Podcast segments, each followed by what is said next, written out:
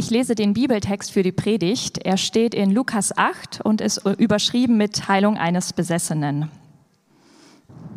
Jesus und die Jünger legten im Gebiet der Gerasener an, auf der Seite des Sees, die Galiläa gegenüber liegt. Als Jesus aus dem Boot stieg und an Land ging, lief ihm ein Mann aus der nahegelegenen Stadt entgegen, der von Dämonen besessen war. Er trug schon lange keine Kleider mehr und lebte abseits von den Häusern in den Grabhöhlen. Als er Jesus sah, schrie er auf und warf sich vor ihm auf den Boden. Er rief mit lauter Stimme, Was willst du von mir, Jesus, Sohn Gottes des Allerhöchsten? Ich flehe dich an, quäle mich nicht. Denn Jesus war dem bösen Geist mit dem Befehl entgegengetreten, den Mann zu verlassen. Der Besessene war schon seit langer Zeit in der Gewalt des Dämons. Man hatte ihn zwar an Händen und Füßen gefesselt, um ihn in sicherem Gewahrsam halten zu können, doch er hatte die Ketten immer wieder zerrissen und war von dem Dämon an einsame Orte getrieben worden. Nun fragte ihn Jesus, wie heißt du? Legion, antwortete er, denn es waren viele Dämonen in ihn gefahren. Diese flehten Jesus an, sie nicht in den Abgrund zu schicken. Nicht weit von dort weidete am Berg eine große Herde Schweine. Die Dämonen baten Jesus, in die Schweine fahren zu dürfen. Er erlaubte es ihnen. Und sie verließen den Mann und fuhren in die Schweine. Da stürzte sich die ganze Herde den Abhang hinunter in den See und er trank. Als die Schweinehirten das sahen, liefen sie davon und berichteten alles in der Stadt und in den Dörfern. Die Leute machten sich auf den Weg, um mit eigenen Augen zu sehen, was geschehen war. Sie kamen zu Jesus und fanden den Mann, aus dem die Dämonen ausgefahren waren, zu seinen Füßen sitzen, bekleidet und bei klarem Verstand. Da bekamen sie es mit der Angst zu tun. Die Augenzeugen berichteten ihnen, wie der Besessene geheilt worden war. Daraufhin forderte die ganze Bevölkerung von Gerasa und der Umgegend Jesus auf, ihr Gebiet zu verlassen. So sehr hatte sie die Angst gepackt. Als Jesus ins Boot stieg, um zurückzufahren, bat ihn der Mann, aus dem die Dämonen ausgefahren waren, bei ihm bleiben zu dürfen. Aber Jesus schickte ihn zurück. Geh wieder zu deiner Familie, sagte er, und erzähle dort, was Gott für dich getan hat. Da ging der Mann fort und verkündete in der ganzen Stadt, was Jesus für ihn getan hatte. Jesu Sieg über das Böse, habe ich es heute mal genannt. Also wenn wir uns diese Neuanfänge im Lukasevangelium angucken, was wir gerade jede Woche machen, sehen wir, wie Jesus mit dem Bösen umgeht und zwar ziemlich souverän. Er siegt darüber. Deswegen äh, steht äh, die Predigt so ein bisschen unter diesem Titel. Ja, was denkt ihr so, wenn ihr das hört? Könnte man jetzt äh, mal in eure Köpfe so reingucken und sagen, was denkt jeder so über böse Geister? Sehr unterschiedlich wahrscheinlich hier. Einige denken wahrscheinlich, hm, echt schwierig. Ich äh, finde es auch ein bisschen schwierig, tatsächlich diese Texte zu lesen. Es wirkt so erstmal fern, fremd, aber die Frage ist doch am Ende auch, ist es nur ein Gleichnis? Ähm, viele Theologen gehen tatsächlich diesen Weg, sagen, hm, das ist eher so die Einbildung gewesen von naiven Menschen. Damals waren die halt so ein bisschen leichtgläubig, ja, haben an böse Geister geglaubt. Damals waren die Leute nicht so vernünftig. Ähm, Elfen, Zauberei, Magie, äh, Leute, die das glauben, die sind doch irgendwie im Mittelalter stecken geblieben, oder? Das ist zumindest was wir so lesen. Und ähm, ja, das Böse wird tatsächlich in unserer Gesellschaft, also eigentlich zu 99 Prozent um uns herum als soziales und psychologisches Phänomen erklärt, rational erklärt. Das ist das ist die Welt, in der wir leben. Und zum Beispiel der Deutschlandfunk berichtet und schreibt über das Böse in uns. Das Böse entzieht sich einer klaren Definition, wird bei intensiver Beschäftigung oft noch unfassbarer. Trotzdem versuchen auch die Wissenschaften, sich dem Bösen immer wieder von allen möglichen Seiten zu nähern, ohne letztgültige Antworten. Letzten Samstag, gestern vor einer Woche, am 27. Januar, Wisst ihr, was da war? Es war der Gedenktag, der 79. Jahrestag der Befreiung ähm, des Konzentrationslagers Auschwitz Birkenau. Und das ist der offizielle Holocaust-Gedenktag. Und ich weiß nicht, ob ihr schon mal da wart. Wart ihr schon mal da? Habt ihr euch das schon mal angeguckt? Diese Gedenkstätte Auschwitz. Also wenn ich dran denke, dann wird es bei mir irgendwie so ein bisschen murmelig, äh, also unheimlich und meine Knie werden so ein bisschen, bisschen weich, weil ähm, ich war mal dort zusammen mit meiner Frau und es ist wirklich krass, einfach da rumzulaufen und zu wissen, was hier passiert ist. Also es ist die Hölle auf Erden. Das war die Hölle auf Erden.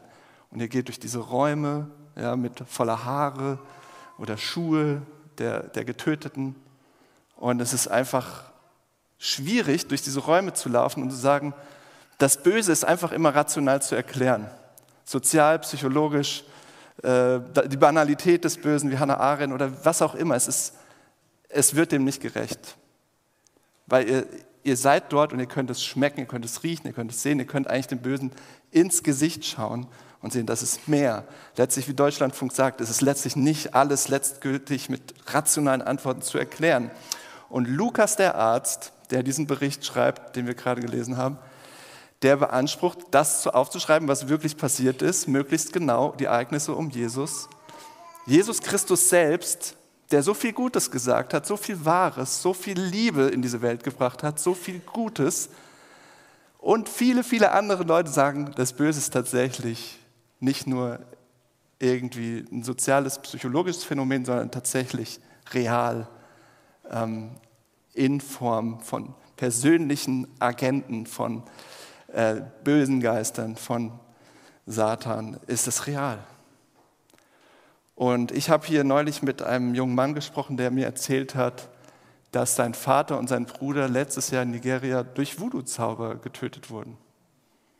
Und ich kann natürlich sagen, hm, na weißt du, das war vielleicht auch ein Zufall oder also da wollte jemand deren Land haben und je mehr ich so darüber nachdenke und die Bibel lese über die Jahre, komme ich vielleicht eher auf die Haltung zu sagen, warte mal, vielleicht ist die Bibel gar nicht das Problem, vielleicht bin ich das Problem und gehe arrogant mit Menschen um, die an böse Geister glauben. Vielleicht bin ich ja westlich sozialisiert, aufgeklärt, erzogen, arrogant und gucke auf diese Leute herab, die so Texte schreiben, die so Texte glauben, die so äh, Dinge erleben. Und ähm, je länger ich darüber nachdenke, desto mehr komme ich zu der Erzeugung, vielleicht haben wir ja hier ein Problem und gehen da ganz falsch an dieses Thema ran. Und wenn es um Neuanfänge geht im Lukasevangelium, wenn es darum geht, dass Jesus alles auf dem, also alles vom, alles steht auf dem Kopf und er stellt es wieder auf die Füße, er bringt alles in Ordnung, dann ist das wunderschön, ja, dann ist es sehr ermutigend zu sehen, die Heilungen, die Wiederherstellung, wie Menschen aus, aus dem Rand der Gesellschaft in Gemeinschaft holt. Diese Neuanfänge sind so mutmachend und dazu gehört unwiderruflich, wenn ihr diese Texte lest, lest die Evangelien, sein Sieg über das Böse. Nicht irgendwas Ominöses, sondern ein Sieg über Satan und die bösen Geister. Und dazu möchte ich äh, euch einladen, dass wir in diesen Text reingucken, um da ein bisschen genauer hinzugucken. Und bevor wir das machen, bete ich jetzt nochmal. Jesus, ich danke dir, dass du der Herr bist über wirklich alles, über alle Mächte und Gewalten, dass wir überhaupt keine Angst haben müssen, uns jetzt auch damit zu beschäftigen, ähm, dass du souverän bist, dass du der Herrscher bist dieser Welt, aber nicht, ja, dass du uns nicht in Angst hier haben willst, ähm, dass wir im Prinzip auf dem Boden liegen und uns fürchten, aber ähm, ja, dass du letztlich unsere ganze Liebe haben möchtest, dass du anbetungswürdig bist, dass du herrlich bist, dass du wunderbar bist. Und ich bitte dich, dass du uns das auch zeigst jetzt durch diesen Text und diese Zeit, die wir jetzt hier zusammen verbringen mit deinem Wort. Amen. Also die erste Frage, die ich an den Text stelle, was hält den Mann da eigentlich gefangen?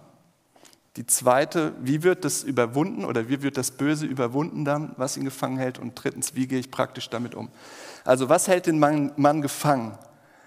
Ähm, es gibt in der Bibel wahrscheinlich kaum eine Geschichte wie hier, wo eine Person so dehumanisiert, so verstellt, so, verloren, so eine verlorene Seele. Die Beschreibung von diesem Mann ist einfach fast nicht auszuhalten. Er wird eigentlich beschrieben wie ein wildes Tier, der noch menschliche Gestalt hat, aber eigentlich ist nicht mehr viel von diesem Menschen übrig. Ja, der, es ist wirklich unheimlich. Also er ist auch komplett abgeschottet von aller Zivilisation. Er war einfach zu gefährlich. Ähm, er, er konnte nicht mehr in Gemeinschaft leben. Und es war wahrscheinlich einfach unerträglich, in seiner Nähe zu sein. Und er lebte als lebender Toter unter den Toten in Grabhöhlen, also auf dem Friedhof. Das war seine Wohnung. Und Tag und Nacht schrie er, berichtet Markus, ähm, der auch einen Bericht von Jesus geschrieben hat, wie Lukas. Tag und Nacht schrie er und schlug mit Steinen auf sich. Also völlige Kontrolllosigkeit, Geschrei, ähm, Selbstzerstörung. Und manche fragen sich ja manchmal, wie, wie erkennt man denn so einen bösen Geist? Ich glaube, wenn da ein böser Geist in jemandem ist, merkt ihr das. Also in den Berichten äh, im Neuen Testament sieht man, das ist nicht nur so ein bisschen komisch, sondern das ist sehr krass und da sind übermenschliche Kräfte auch am Werk. Also der hat diese Ketten zerrissen. Ja? Also es ist wirklich eine unbändige Gewalt in diesem Menschen. Und letztlich in einem endlosen Teufelskreis der Selbstzerstörung und Absonderung und er kommt da einfach nicht mehr raus, gefangen. Und dann lest ihr den Text und fragt, warum diese Schweine? Das ist doch irgendwie unfair, diese armen Tiere. Ja? Und ähm, die waren noch nicht mal in Massentierhaltung, die musste man gar nicht befreien. Das waren glückliche Schweine, ja? die waren draußen auf dem Feld. Warum mussten die sterben? Und das, wenn ihr mit einer jüdischen Brille, also vom Volk Israel, das das Gesetz kennt, diesen Text ist, dann seht ihr, die Schweine waren unrein. Also es war eine Gegend, wo der jüdische Glauben keine großen Auswirkungen mehr hatte. Sonst, wären dann, ja, sonst hätten die nicht äh, so mit den Schweinen sozusagen gelebt, damit so viel ähm, sich versorgt. Ähm, das war einfach nicht äh, denkbar, so, so einen engen Kontakt zu Schweinen oder geschweige denn die überhaupt zu essen oder was würde man sonst mit Schweinen machen. Und was wir hier sehen, ist, der unreine Geist verbindet sich mit den unreinen Schweinen und wird im Prinzip weggeschickt. Also die Unreinheit, und wir hatten das letzten Wochen manchmal, war ein Thema in, dieser, in diesem Kontext. Und die Unreinheit bedeutete kein Bezug zu Gott, die auf die Spitze treiben, dass die Grabhöhlen unter Toten zu leben. Du durftest keine Toten berühren. Also komplette Unreinheit in diesem Mann. Und diese ganze Unreinheit geht in die unreinen Schweine und damit ist dieser Mann befreit von dieser Trennung zu Gott. Und Jesus macht mal wieder was Unglaubliches, nämlich er zerstört die Lebensgrundlage wahrscheinlich von einem ganzen Ort oder mehreren Ortschaften. 2000 Schweine, davon haben Menschen gelebt. Das war ein ökonomisches Desaster. Und Jesus sagt, mir ist dieser eine Mensch wichtiger als so viel eine Stange Geld und sonst was. Und wir fragen uns, was, Jesus, wie kannst du so ungerecht und da haben sich immer wieder Menschen darüber aufgeregt, wie Jesus mit Geld umgeht. Und nicht zuletzt gehen manche von aus, hat Judas ihn vielleicht deshalb verraten, weil er es nicht verstanden hat, wie Jesus so verschwenderisch mit Geld umgeht. Ist eine Erklärung dafür. Aber was lernen wir hier über das Wesen des Bösen? Das Böse ist wie ein Gefängnis. Das hält Menschen gefangen und macht sie letztlich zu Sklaven, um sie zu beherrschen. Ähm, das ist nicht damit zu spaßen, aber letztlich seht ihr, es kann nichts schaffen, es kann nichts Neues bewirken. Es kann nur verdrehen, kaputt machen, pervertieren, zerstören.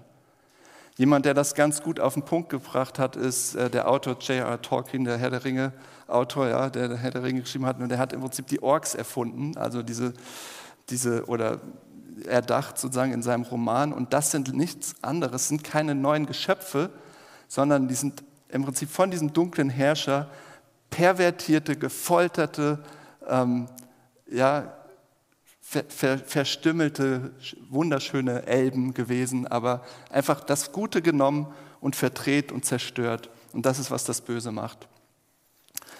Und ähm, was wir hier auch sehen, es ist keine, für manche ist das vielleicht komisch, aber es ist keine unpersönliche Macht. Es ist, es hat einen Willen. Ja, wir sehen hier, das ist intelligent. Dieser böse Geist redet, er handelt willentlich. Er verhandelt mit Jesus. Wir sagen, wie geht das denn? Aber er fängt an, mit Jesus zu verhandeln und sagt, was sein Wille ist. Und letztlich sehen wir das auch in der ganzen Bibel. Jeder böse Geist folgt diesem strategisch, diesem obersten aller Dämonen, ja, dem Satan Und da steckt eine Person dahinter, der Gegenspieler Gottes, der Feind, der Verführer, der Vater der Lüge, der Fürst dieser Welt, so wie die Bibel ihn auch nennt, das Böse in Person.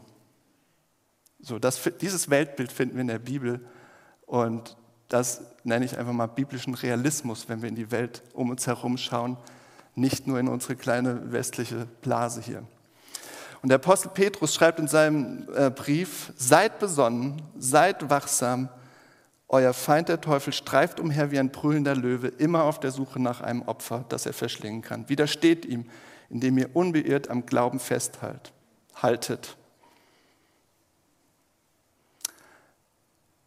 Wisst ihr, was das heißt? Das ist eine Realität in eurem Leben, in unserem Leben. Und die Bibel sagt uns nicht ganz genau, wo das so herkommt. Da wird ja immer diskutiert, wo kommt das Böse her und so weiter. Wir sehen das am Anfang im Garten Eden, bei der Schöpfung, schon im dritten Kapitel der Bibel. Es ist einfach da, da ist diese Schlange. Ja? Und sie fängt an, den Mensch zu versuchen und Gott seinen Platz streitig zu machen. Und äh, Petrus sagt das an einer anderen Stelle in seinen Briefen, dass die bösen Geister sind gefallene Engel, die gegen Gott rebellieren. Also gehen viele davon aus, Satan ist wahrscheinlich der Oberrebell, ja, ein sehr mächtiger Engel, der gefallen ist und gegen Gott rebelliert, wie auch immer. Ähm, das ist, was wir in der Bibel finden. Er ist einfach da in diesem Garten, im Paradies. Wie geht das? Keine Ahnung. Da ist diese Schlange und fängt an, das zerstören zu wollen, was Gott liebt. Nämlich diese Beziehung zwischen Gott und seinen Menschen, dieses Vertrauen. Und wenn wir jetzt darüber reden, dann müssen wir wirklich sehr genau aufpassen weil es gibt sehr unterschiedliche Arten und Weisen, damit umzugehen, wenn ihr diese Texte lest. Böse Geister. Die Bibel ist nicht eindimensional. Die Bibel sagt euch nicht, wenn da irgendein Problem ist, das ist ein böser Geist. Ja, es ist, es ist nicht eine Spiritualisierung der ganzen Welt. Sie hat diese Dimension, aber die Bibel redet genauso und Lukas der Arzt und die anderen berichten über Krankheiten weil unsere Körper zerbrochen sind, weil wir in der gefallenen Schöpfung sind. Jesus spricht über Katastrophen, wo einfach ein Turm zusammenbricht und Menschen sterben, weil das passiert, weil wir in der gefallenen Welt leben.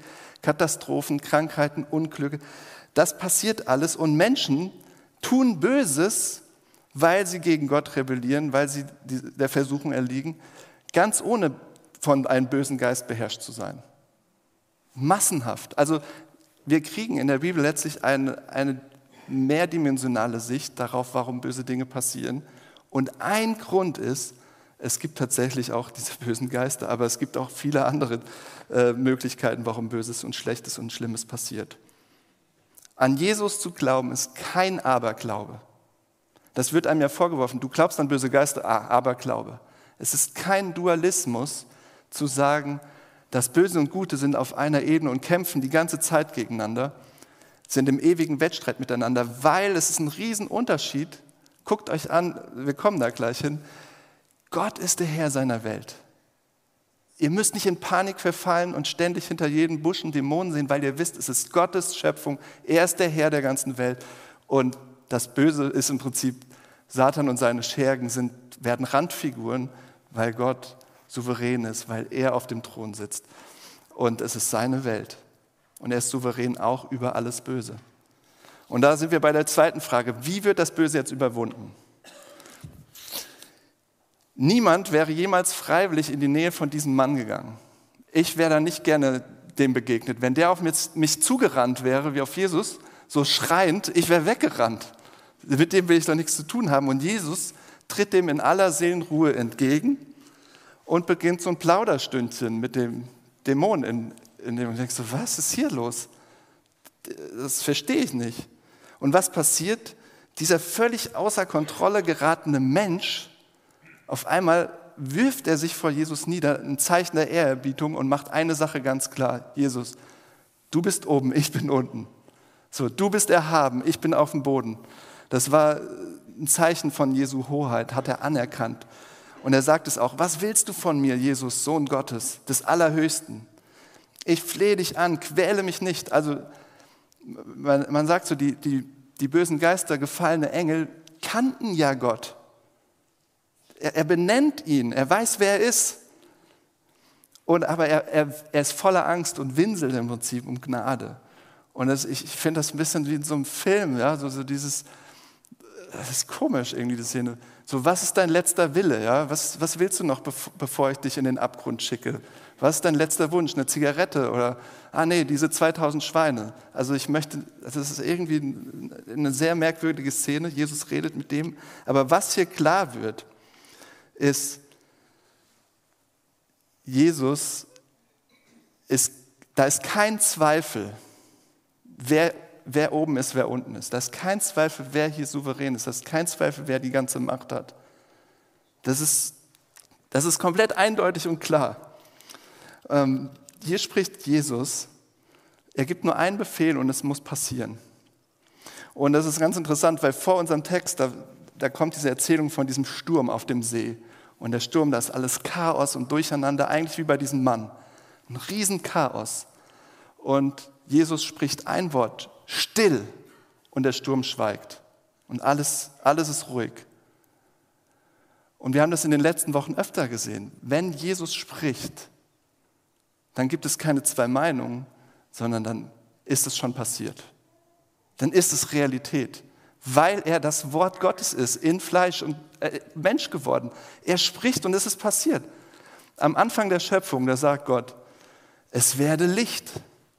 Und da gab es keine zwei Meinungen. Es wurde Licht, es ward Licht und alles begann, indem Gott sprach. Und genau das sehen wir, was Jesus tut, ist, er nimmt das Chaos, wie am Anfang in der Schöpfung, da war nur Chaos, bevor alles entstanden ist. Er nimmt das Chaos und schafft Ordnung. Er schafft Schönheit und bringt die Sachen in Ordnung eben. Und so wie er zu dem Sturm sagt, still, sagt er im Prinzip zu diesem Geist, weg mit dir. Er befiehlt ihm, raus mit dir. Wir sehen hier nicht mit welchen Worten. Das ist auch das Schöne bei Jesus. Er braucht keine magischen Formeln. Es gibt Leute, die wollen das rausfinden. Wie muss man beten? Ja, welche Formeln muss man benutzen? Magie und so ein Zeug. Das, darum geht es nicht. Jesus sagt ein Wort und es ist passiert. Weil es Gottes Wort ist, weil es Macht hat, weil es Schöpfungswort ist. Und die Leute in der Gegend, die fassen das nicht weil die wussten, wie gewaltig die Macht ist in diesem Mann, diesen bösen Geister, steht da zweimal, wie sie hatten Angst vor Jesus. Und ihr denkt so, warum hat man Angst? Er hat ihm doch geholfen. Ja. Die Sache ist, wenn ihr Jesus schon länger kennt, vielleicht ist die Gefahr, ihn zu domestizieren und in eure Tasche zu stecken und sagen, Jesus, das ist mein Jesus, so, ne, den, den kenne ich. Guckt mal, was er für eine Macht hat. Habt ihr eine Ehrfurcht vor ihm? Dass er Herr über alles Böse ist, dass er souverän, dass sich böse Geister vor ihm niederwerfen? Engel, mächtige Engel, gefallene Engel. Könnt ihr, das, könnt ihr Jesus auch so sehen? Dieser Mann, gerade noch wie ein wildes Tier, unbändig, volles Chaos. Auf einmal sitzt er da wie ein frommes Lamm, ganz ruhig gekleidet, sagt: Jesus, ich bin der Erste in deinem Missionsteam. Ja, das gibt's doch gar nicht. Der Sturm ist gestillt, aus dem Chaos ist Ordnung geworden, aus dem Geschrei Ruhe, aus der Aggression Frieden, weil Jesus gesprochen hat. Und das macht Jesus hier deutlich. Ich bin souverän über alles, egal wie schlimm die Macht ist, wie kaputt das alles hier ist, wie chaotisch. Ja, das ist die Macht, die in der Schöpfung gesprochen hat und es wurde, es ist passiert. Und so ist der auch Sieger über alles Böse. Und er sagt es selbst über sich in Lukas 10, Vers 18, ich sah den Satan wie ein Blitz vom Himmel fallen. Also Jesus redet über sich selbst als den Sieger, über, über alles Böse und über den obersten aller Dämonen, über Satan. Und er, wenn ihr die ganze Bibel wieder so als Geschichte lest, seht ihr, wie sich ein uraltes Versprechen erfüllt aus 1. Mose Kapitel 3, wo die Schlange im Garten auftritt und Menschen verführt. Da richtet Gott die Schlange und er sagt zur Schlange, weil du das getan hast, sei mehr verflucht als alles Herdenvieh und mehr als alle wilden Tiere. Kriech auf den Bauch, schlucke Staub dein Leben lang. Ich stelle Feindschaft zwischen dich und die Frau, deinem Nachwuchs und ihrem. Er wird dir den Kopf zertreten und du wirst ihm die Ferse zerbeißen. Und Jesus hat den Anspruch, und das sagt das Neue Testament durchweg, Hier ist dieser Nachkomme Evas, dieser neue Adam, der Neuanfang Gottes mit seiner Menschheit. Mit Jesus beginnt eine neue Menschheit, wo dieser Fluch aufgehoben wird, wo dieser Fluch besiegt wird und der Schlange der Kopf zertreten wird. Aber wie? Indem sie dem Nachkommen die Ferse zerbeißt. Und das ist, was am Kreuz dann passiert. Der Weg Jesus landet am Kreuz und es ist alles finster, es ist alles dunkel. Jesus stirbt am Kreuz und wahrscheinlich kann man davon ausgehen, Satan und seine Dämonen, die bösen Geister, haben ein Fest gefeiert. Die Hölle hat gefeiert. Ja? Haben getanzt, haben gelacht, haben gesagt, jetzt haben wir ihn besiegt. Wir haben es geschafft. Aber was sie nicht gemerkt haben, ist, es war der Moment ihrer Niederlage. Weil Jesus, als er am Kreuz gestorben ist, es willentlich und freiwillig gemacht hat, um alles Böse und alles Falsche in dieser Welt in sich auf sich zu nehmen, mit ans Kreuz zu nehmen und mit in den Tod zu reißen, damit es ein Ende hat, damit es ein für alle Mal besiegt ist. Das ist passiert. Der Schlange ist der Kopf zertreten und sie hat ihm in die Ferse gebissen, aber drei Tage später ist er auferstanden. Und das war sein Sieg. Wisst ihr, was das heißt? Wenn das die Wahrheit ist, wenn das die gute Nachricht ist, Ihr müsst keine Angst mehr haben. Ihr seid frei. Ihr müsst euch nicht mehr terrorisieren lassen von bösen Geistern, von Versuchungen. Ihr seid nicht gefangen in eurer Geschichte, von euren Süchten, von euren Bindungen, von euren Abhängigkeiten, von eurer Anerkennungssucht. Das muss nicht das Ende sein. Es gibt nämlich jemand, der spricht und dann wird es so. Es gibt jemand, der sagt, deine Sünden sind vergeben und sie sind vergeben. Und alle Schatten müssen weichen. Der Apostel Paulus sagt das im Kolosserbrief, in seinem Brief an die Christen in Kolosser, in Kapitel 1. Er hat uns errettet aus der Macht der Finsternis, hat uns versetzt in das Reich seines geliebten Sohnes, in dem wir die Erlösung haben, nämlich die Vergebung der Sünden. Und das ist die gute Nachricht.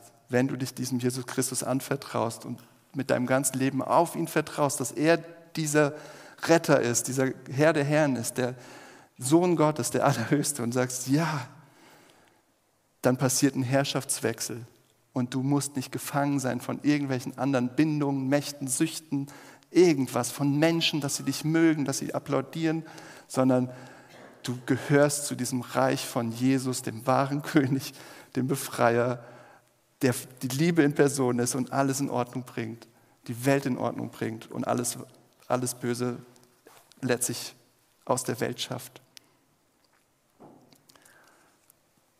Glaubst du das? Nimmst du es an? Lebst du, sage ich mal, Christen sagen das manchmal so, lebst du, dass das die Realität ist, dass dieser Sieg letztlich du damit lebst, in diesem, dass das alles erledigt ist und dass das auch deine Zukunft sein wird? Das ist heftig, oder? Das zu sagen, ja, das glaube ich. Dritte Frage, wie gehe ich denn jetzt praktisch damit um? Zu dem Zeitpunkt, wenn Jesus in seiner Hoheit und Macht für alle sichtbar auf diese Erde zurückkehrt, davon spricht das Neue Testament. Dort wird er sein Gericht über diesen Feind vollenden und alles Böse wird wirklich ein Ende haben. Und die Realität wird sein, dieser König, was wir im Neuen Testament sehen, Jesus Christus, herrscht und alles, also alles, was hier irgendwie äh, Sünde, böse, falsch ist, Unrein ist, hat keinen Platz mehr. Aber bis dahin, bis Jesus wiederkommt, gibt es, äh, ist das Böse eine Realität in unserer Welt und auch in unserem Leben, egal was ihr glaubt, egal ob du Christ bist oder nicht. Es ist da, es wütet, es bäumt sich nochmal auf, es will zerstören. Und es gibt ein Wort dafür, ähm, auch für Christen, äh, wenn, wenn ihr Christen seid, das ist Anfechtung. Das haben wir gehört wahrscheinlich. Anfechtung ist, Satan greift dich an.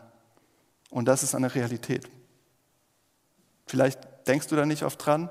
Du lebst nicht im Frieden, sondern du lebst in diesen Angriffen auf deine Gedanken, auf dein Herz, deine Empfindung, deine Sicht auf dich selbst, auf andere, auf diese Welt.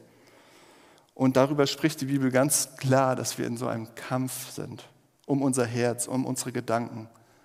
Wir sind nicht in der neutralen Zone. Ja, es werden vielleicht keine Kugeln geschossen und Raketen geschossen, gerade hier auf uns, aber es ist umkämpft. Eindeutig.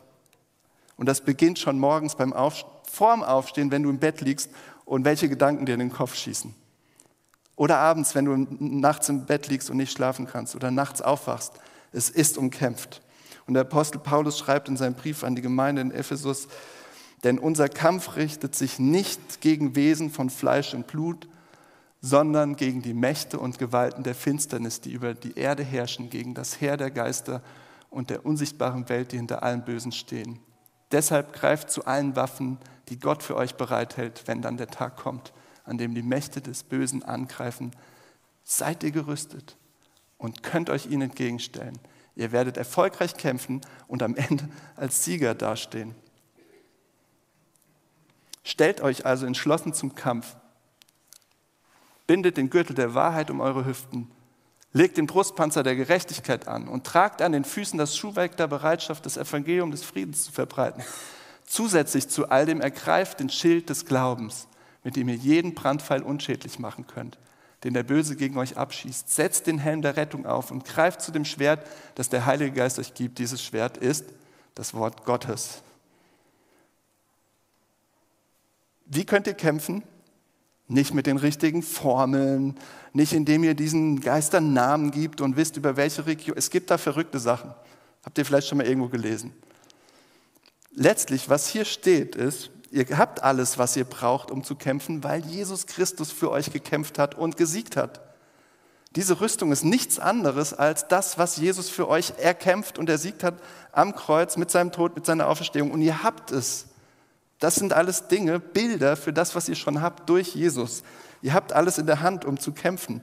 Ja, die Wahrheit. Wer ist die Wahrheit? Jesus Christus. Und ihr braucht die Wahrheit, so wie Jesus der Versuchung des Satans in der Wüste widerstanden ist. Ihr braucht diese Wahrheit Jesus, dass er an eurer Stelle kämpft, weil der Satan euch mit Lügen bombardiert. Das ist der Vater der Lüge. In der, Im Garten, was macht er? Er hinterfragt Gott. Er sagt, hat Gott wirklich gesagt? Er verdreht die Wahrheit.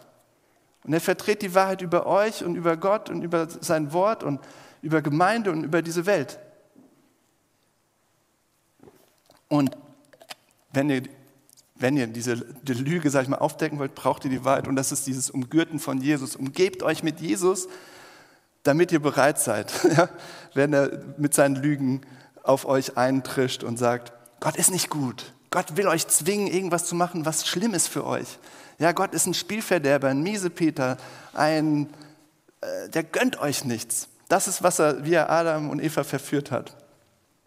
Und wenn ihr euch diese Dinge weiter anguckt, ja, diese ganze Rüstung, der Brustpanzer der Gerechtigkeit, das ist nicht, was ihr richtig oder falsch macht, sondern die Gerechtigkeit von Jesus, dass er sein vollkommenes Leben euch schenkt und keine Anschuldigung Bestand hat.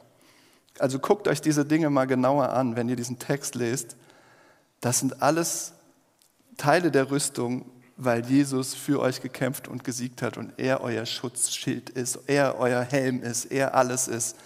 Und ihr dürft sagen, das brauche ich jetzt für meine Gedanken, für den Umgang mit diesen Lügen, für diesen Umgang mit diesen Problemen, mit diesen Menschen oder mit diesen Sorgen oder mit dem, was in der Gesellschaft gerade passiert. Und vielleicht fordert der Gedanke dich gerade ein bisschen heraus, in einem kosmischen Kampf zu sein, oder? Ist doch ein bisschen herausfordernd, für mich schon. Aber was sehr, sehr, sehr, sehr gut ist, was, was uns das Evangelium sagt, was die Bibel sagt, du bist dem nicht ausgeliefert. Ja? Du bist dem nicht hilflos ausgeliefert und jetzt guck, wie du klarkommst, strampel mal ein bisschen, sondern der Herr aller Zeiten, Jesus Christus, sagt, in der Welt habt ihr Angst, es ist normal. Wir kämpfen, wir haben Angst, wir haben Sorgen. Es ist, es ist so. Aber seid getrost, ich habe die Welt überwunden.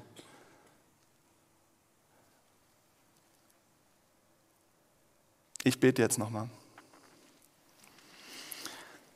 Jesus, du hast uns reingeschickt in diesen Kampf, aber nicht ohne Rüstung, nicht ohne Hilfe, sondern letztlich bist du vorne weggegangen, hast für uns gekämpft und gesiegt und es steht schon fest, wer der Sieger ist.